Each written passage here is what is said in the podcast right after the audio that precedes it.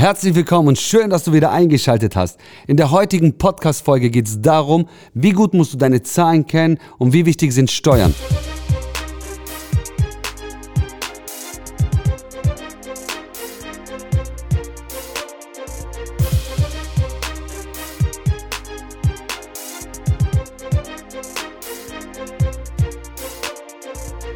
Ein Unternehmen zu gründen oder einen Salon zu eröffnen, ist die eine Sache.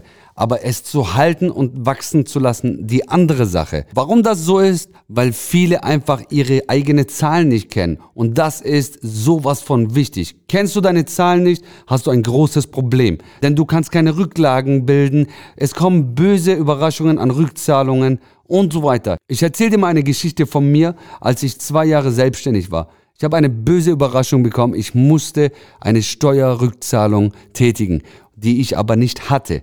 Warum? Weil ich zu doof war, um die Rücklagen zu bilden. Und ich wusste das aber auch nicht. Ja, es hat mir keiner gesagt, bilde ein Rücklagenkonto oder gründe ein Rücklagenkonto. Und deswegen habe ich mich dafür entschieden, dir diese Tipps mitzugeben, damit du dich davor schützt und vor allem, dass dein Konto voller wird und nicht immer in rote Zahlen ist. Punkt Nummer eins, du musst deine Zahlen auf jeden Fall kennen. Deine BWA musst du lesen können. Das heißt wirklich jede Einnahme, jede Ausgabe. Wie kalkuliere ich meine Mitarbeiter?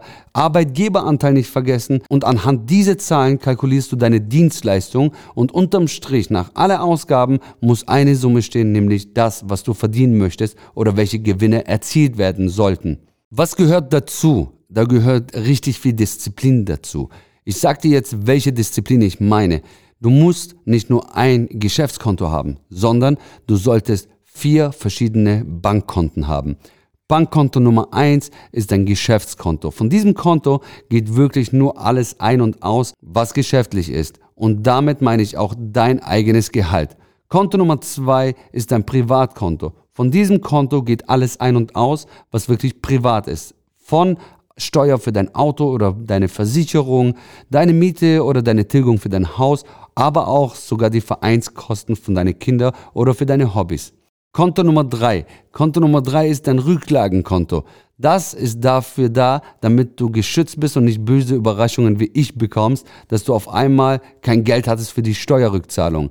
Da setzt du dich am besten einmal im Jahr mit deinem Steuerberater hin, besten Falles Oktober, und kannst das ganze Jahr Revue passen und könnt gemeinsam besprechen, welche Zahlen müssen ans Finanzamt getragen werden und habe ich so viel auf der Seite. Wenn nicht, hast du noch zwei Monate Zeit um diese Zahlungen zurückzuzahlen, ohne dass es dir wehtut. Konto Nummer vier. Konto Nummer vier ist dein Spielkonto. Dein Spielkonto ist dafür da, dass du Geld drauf hast, um in Urlaub zu gehen, Klamotten, einfach bespaßende Dinge, ohne dass du auf deine wichtigen Konten zurückgreifen musst und im Nachgang des bereust und nicht weißt, wo hole ich das Geld her für die wichtige andere Dinge, wie Steuer zurückzahlen oder wie äh, irgendwelche neue Stühle im Salon zu kaufen. Weißt du, es sagen fast alle immer, ja, Geld ist nicht wichtig und äh, Geld ist nur Mittel zum Zweck und so weiter. Ich kann dir eins sagen, Geld ist sowas von wichtig. Wer kein Geld hat, wird auch kein Freizeit genießen können.